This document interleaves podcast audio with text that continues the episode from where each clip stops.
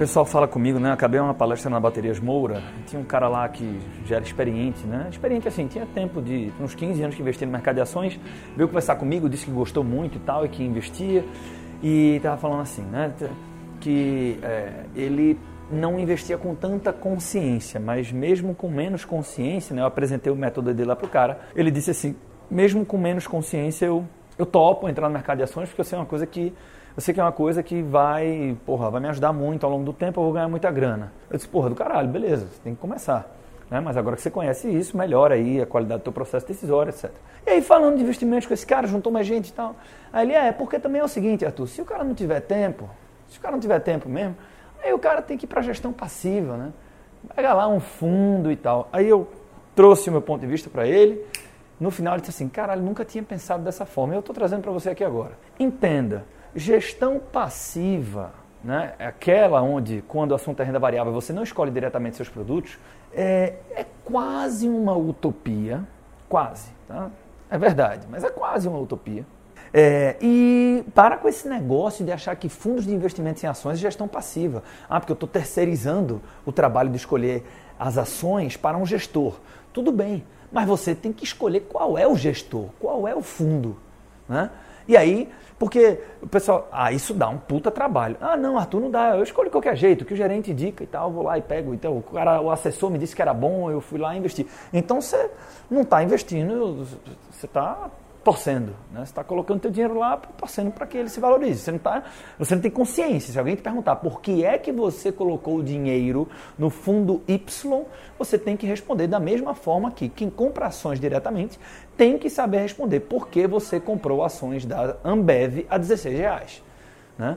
Porque a pessoa pode, concorde comigo, a pessoa pode comprar diretamente as ações sem ter ideia do que está fazendo, comprou porque gosta da empresa, porque achou bonito e também não acompanha nem por isso a pessoa está fazendo stock picking. Né?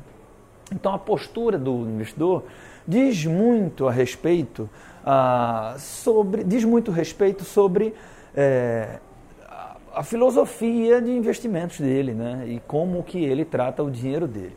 Então pegar qualquer fundo porque viu num guia, porque alguém falou e tal, aqui é a mesma coisa que escolher ações porque um amigo disse que é bom e tal. Né? Então, essa pessoa não tem consciência. E a gente fala muito de liberdade financeira, tenha cuidado, porque uma outra liberdade fundamental e super importante é a liberdade intelectual no mercado financeiro. Isso não quer dizer que você tem que ser um especialista, mas você deveria ter um mínimo de conhecimento para saber por que estou colocando o meu dinheiro aqui, por que estou colocando o meu dinheiro lá. E repito, dá trabalho escolher um gestor. Por quê? Porque tem muitos, tem muitos bons, tem muitos fundos ruins.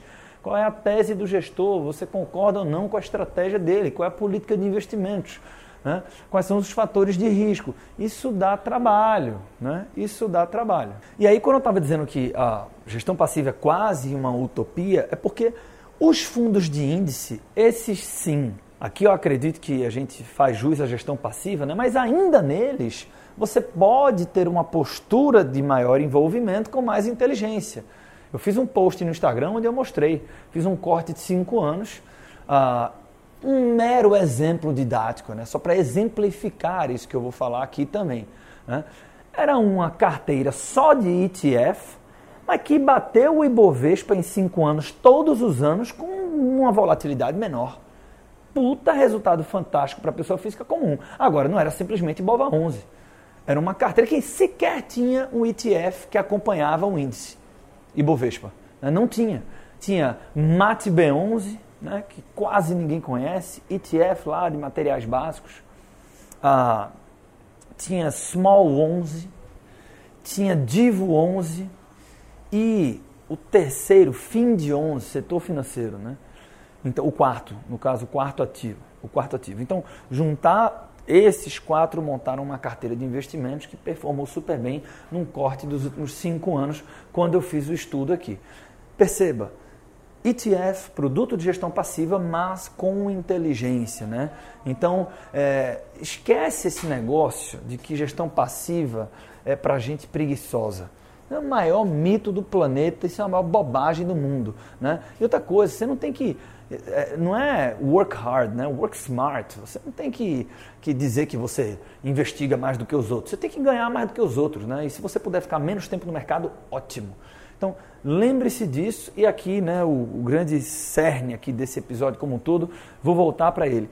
Entenda, entenda, caro amigo ou cara amiga que está me escutando agora. Fundos de investimentos em ações, na teoria, é eu não quero escolher, vou dar meu dinheiro para alguém escolher por mim. Na prática, escolher essa pessoa dá muito trabalho. Então, isso, do meu ponto de vista, não dá para ser considerado gestão passiva.